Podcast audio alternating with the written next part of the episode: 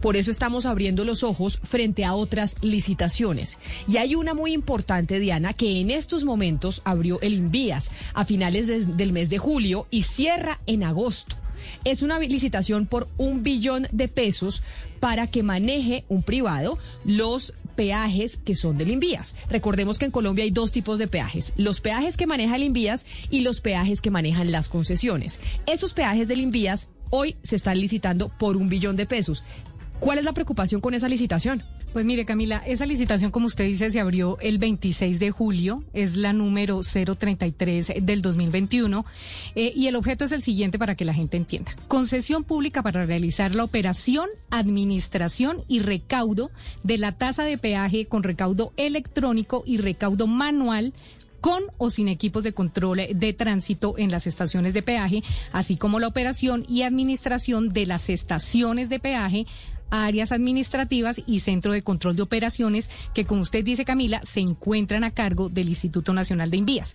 Esta licitación, Camila, desde que se abrió, empezaron a llegar informaciones a Blue Radio donde nos decían, óigame, ábranle los, abran los ojos y párenle bolas a esa licitación, eh, a la licitación del Envías que abrió el 26 de julio, porque es que esa licitación da muy poquito tiempo para que alguien se presente. Entonces empezamos a revisar la licitación y nos hemos encontrado, Camila, con algunos puntos que yo quiero como poner acá sobre la mesa porque yo me comuniqué con el Invías, pedí que el director del Invías eh, nos atendiera, el, doctor eh, Juan Esteban Gil, pero eh, a mí me dicen que el único vocero es el director técnico del Invías, que es el doctor Guillermo Toro, pero el doctor Guillermo Toro se está recuperando de COVID y precisamente por eso no nos atiende. O sea, el Invías solo tiene un vocero para responder sobre unas inquietudes que tiene la ciudadanía sobre una licitación billonaria porque estamos hablando de un billón de pesos y es la entrega de los peajes de las carreteras del país y como el señor se está recuperando del COVID, que tiene todo el derecho de recuperarse, ¿no hay nadie que atienda en el Invías las inquietudes de la ciudadanía? No hay nadie que atienda en el Invías y lo que sí llama la atención es que separen las entrevistas de alguien que nos dé información, pero no separe el proceso mientras llega él, si es que es el único que conoce y sabe del proceso. Pero mire, Camila, el proceso abrió el 26 de julio, como le digo, y se cierra, Camila, el 20 de agosto.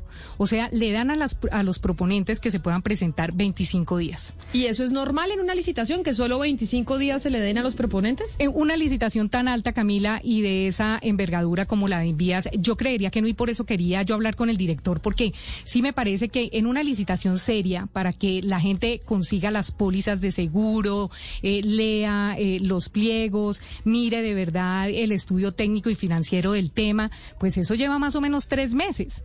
Pero esto lo están resolviendo en 25 días, entonces eso es lo primero que uno dice, óigame, una licitación de 948.261 millones, o sea, cerca de un billón de pesos, se va a entregar en 25 días, o sea, ¿cuál es el afán?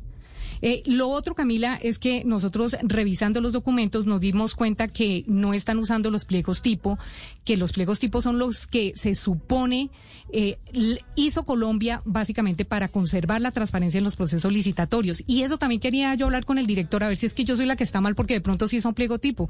Pero lo que yo veo es que no, porque es que estos pliegos es como si fueran enfocados y direccionados lejos de mí decir que están direccionando la licitación, pero con lo que yo veo y con lo que yo estudio de estos pliegos, sí pareciera que fueran direccionados a un solo proponente.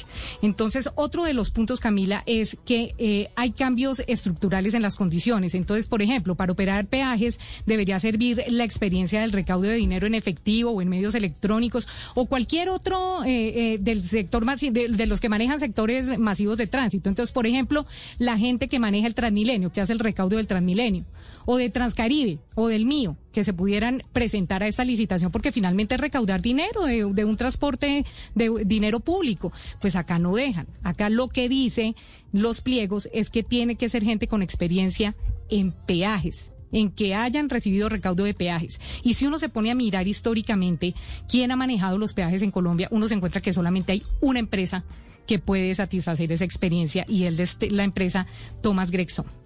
La empresa de la familia Bautista. O sea, en Colombia solo hay una empresa que ha manejado peajes en la historia del país. Claro, que pueda decirse eh, que tengan experiencia en recaudo de peaje históricamente son ellos, los que más ha tenido porque han manejado el 80% de los peajes. Hay otras como las que están manejando ahorita los peajes, por ejemplo, Vipsa, eh, que también está conformado por Thomas y por KMA, que manejan ahorita estos peajes que están en licitación y Genensi que también, eh, perdón, Regenensi que también maneja eh, los peajes ahora. Ellos manejan recaudo de peajes, pero uno dice, bueno, si van a licitar y si van a abrir una licitación y van a cambiar los proponentes, pues hombre, ¿por qué no la abren a gente que haya hecho recaudo de, de, de en sistemas masivos de transporte? O sea, ¿por qué dígame por qué la gente, por ejemplo, que maneja Transmilenio, el recaudo de Transmilenio no podría manejar esto de peajes si es lo mismo? ¿Cuándo se cierra esta licitación? 25 de agosto, o sea, faltan 20 días. 20 de agosto, Camila. se cierra el viernes 20 de agosto. O sea, dieron 25 días exactos, o sea que queda más o menos una semana larguita para cerrar esa licitación.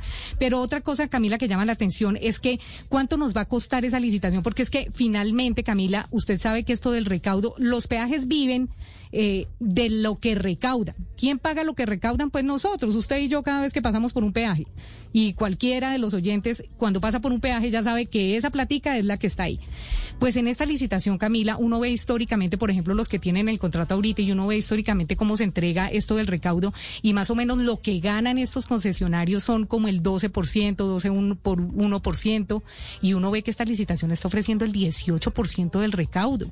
Entonces, por eso es que es de un billón de pesos. Entonces, usted le dice al concesionario, usted me tiene que recaudar 5 billones de pesos y de esos 5 billones de pesos, un billón es para usted por hacer el mantenimiento, la operación y todo esto, pero toda esa plata que ese concesionario usa para ese mantenimiento y esa operación, pues sale del recaudo.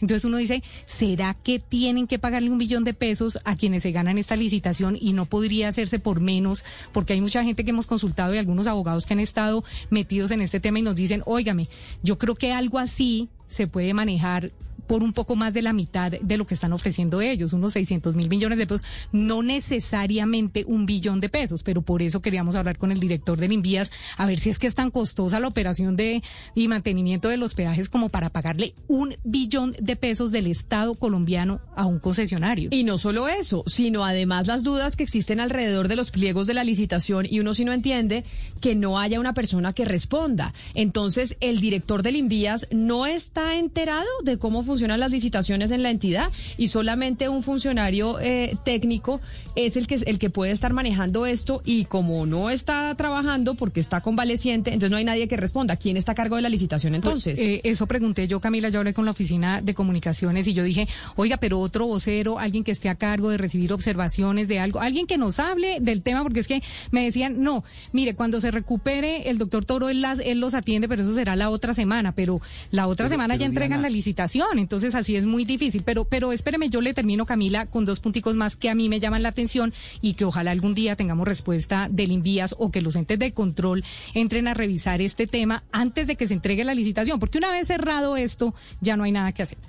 Existe un requisito que es muy llamativo, Camila, y que solamente aceptan los contratos, gente que tenga experiencia con contratos terminados sobre estas concesiones de recaudo. Y si uno se pone a mirar, es lo que le digo, Camila, los únicos que podrían tener contratos terminados es gente que ha trabajado en esto hace más de 15 años, básicamente porque son contratos por 10 y 15 años. Este contrato que se entrega ahorita, esta concesión que se entrega ahorita, esta licitación, es por 10 años. Entonces, los únicos que pueden tener contratos terminados es gente que se haya presentado desde hace mucho tiempo. Y cuando usted mira hacia atrás, pues se encuentra que la única empresa que ha licitado contratos y que ha recaudado plata de peajes históricamente con el Invías es Thomas. Entonces Thomas desde los 90 se está contratando con ellos, pues ¿quién puede tener contratos terminados con el Invías? Pues Thomas. Entonces uno dice, "Óigame, a mí permítame, Oscar, a mí explíqueme, señor Invías, si es que esto no se está ajustando única y exclusivamente a un proponente o si va a haber más proponentes que de verdad alcancen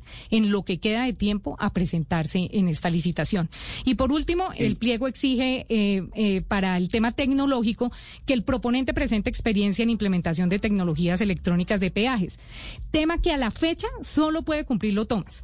Pero no solo eso, se requiere eh, operar esas estaciones de peajes que son de alta complejidad y para eso, Camila, si no piden eh, experiencia de implementación, porque Tomás no tiene experiencia de implementación. Entonces es como si eh, ellos lo que hacen es soportar la experiencia en lo que sí tiene Tomás y no soportarla en lo que no tiene Tomás eh, Greg. Entonces, ojalá yo esté equivocada y ojalá esto no esté direccionado, pero todos los caminos conducen a Roma y la preocupación sí es bien grande porque es un billón de pesos, Oscar. Pero Diana, mire, entre los puntos que llaman la atención eh, particularmente está el de la celeridad en el contrato. Es decir, mm, perdón. Tranquilo, tome agua, Oscar. Eso hay que tener un vasito con agua ahí al lado para que cuando a uno le pasa eso en la garganta pueda, eh, pueda pasar más fácil, Valeria. hidratarla. Sí. No, yo quería preguntarle a Diana porque mm, a mí sí me llama la atención, como usted decía, que esto pues al final sea, eh, pues digamos, un, pues no, no sea un pliego tipo y ya lo que usted nos esté diciendo aquí es que pues termine siendo un pliego tipo sastre para la familia bautista que ha sido la única que ha tenido, digamos, este contrato a lo largo de la historia.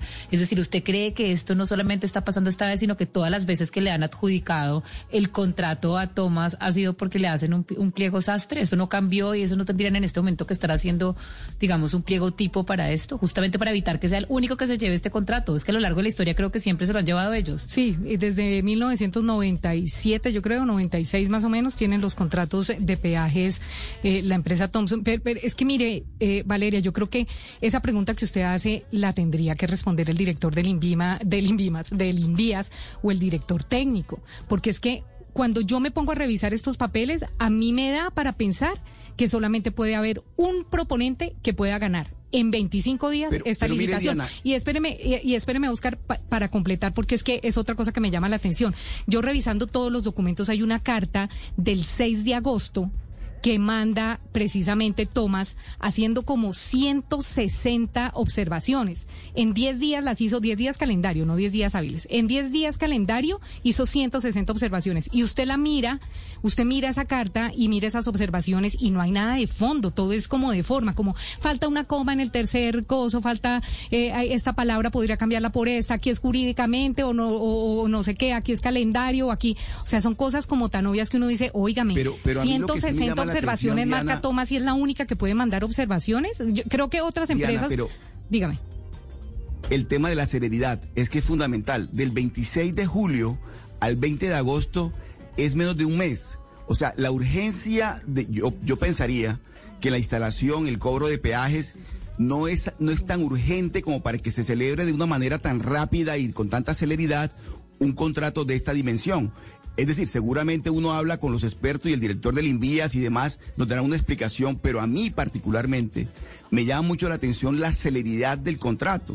Es decir, del 26 de julio al 20 de agosto, abrirlo y cerrar licitaciones cuando se requiere la preparación de los pliegos y todo lo demás, me llama la atención. Lo otro, efectivamente, yo no sé lo, pues, lo que dice Valeria, pero me parece que en este caso esa empresa tiene la experiencia, tiene la experticia en, ese tipo de negocios, porque es lo que ha hecho toda la vida pero sin embargo que solamente sea una empresa la que se va a beneficiar, porque seguramente sería así, eh, también es un tema llamativo. Pues esa es la pregunta que se le hace al Invías. O sea, hay una empresa que puede tener toda la experiencia, pero acá lo que te tiene que permitir es una competencia abierta.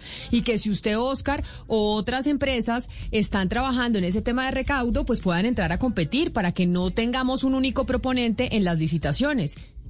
Claro, y es que la participación que piden dentro, dentro de lo que piden los pliegos es que se necesita que los contratos, que los otros contratos que hayan realizado quienes se presentan estén cerrados. Entonces, ¿quién es el único que puede tener contratos cerrados? Pues Tomás. Pero pues yo no sé si es que yo estoy Pero sería, eh, lejos de mí, mirar lejos de mí, eh, culpar a, al Invías de estar haciendo un pliego sastre, pero, pero es que todos los caminos conducen a que la única que sería capaz de manejar este contrato en 25 días eh, eh, de ganarse este contrato en 25 días y manejarlo por los siguientes 10 años, sería Tomás. Con ganancias del 18%, como usted nos contaba, pero sería interesante mirar, Diana, cómo se han ganado ellos las licitaciones en el pasado, porque pues todo parece ser que siempre responden a, la misma forma, ¿no? Porque es que es raro que ellos hayan siempre sido los que se benefician de este contrato y no hayan podido, digamos, competir en franca con otros oferentes. O sea, sería interesante mirar si esto que estamos viendo en este momento se repite todos los, pues cada dos años, creo cada 18 meses. Sí, eso, Pues, se- eh, eso sería, sería, bueno, bueno mirarlo. sí. Sería bueno que el Invías respondiera y que no hubieras un solo, un solo, un solo vocero, porque por- como decimos desde ayer estamos en comunicación con la entidad y dicen que no, pues que no, es que ni siquiera para no no para que fuera al aire, sino para tener las respuestas, Ana Cristina, sobre estas inquietudes.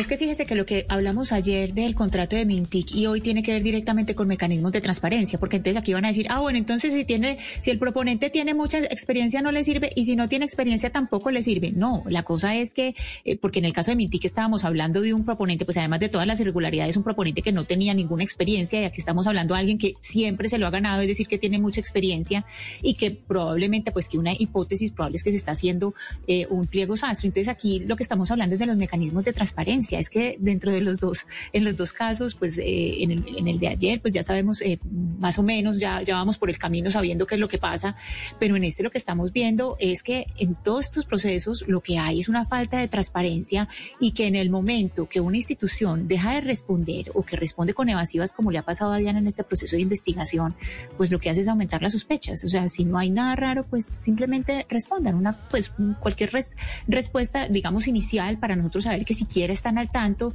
de que ese tipo de contrato está eh, despertando sospechas. No es porque tenga mucha experiencia o porque tenga muy poca, Sí. es porque los ciudadanos merecemos por transparencia saber cómo se maneja lo público. Claro, es que es un billón de pesos, o sea, es mucha plata que se va a entregar en 25 días. Y yo podría esperar al doctor Toro y muy amablemente el doctor Toro pueda que nos atienda cuando se recupere del COVID la próxima semana. Pero mientras tanto el proceso sigue y se cierra el próximo viernes. Entonces se cierra el 20 de agosto. Entonces, ¿se va a cerrar o no se va a cerrar? ¿Se va, se va a ampliar el, paso, el plazo? ¿Se van a revisar los documentos y se va a revisar el pliego? ¿Los entes de control van a echarle una mirada a este tema o se va a entregar y ya?